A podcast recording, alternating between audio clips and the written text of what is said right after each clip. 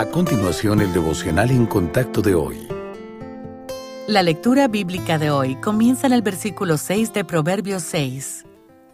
Ve a la hormiga, oh perezoso, mira sus caminos y sé sabio, la cual no teniendo capitán, ni gobernador, ni señor, prepara en el verano su comida y recoge en el tiempo de la siega su mantenimiento.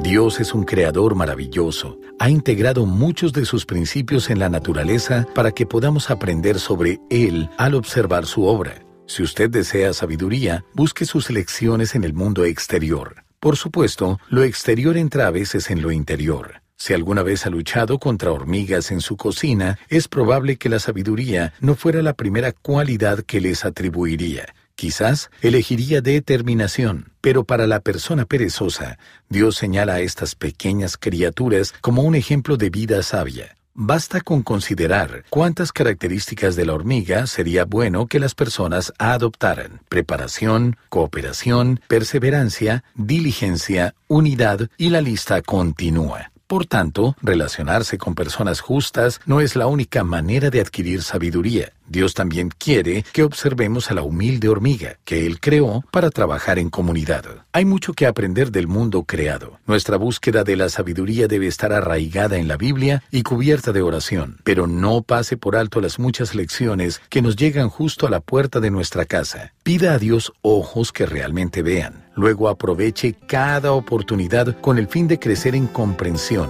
para que su capacidad de vivir según los principios de Él se fortalezca.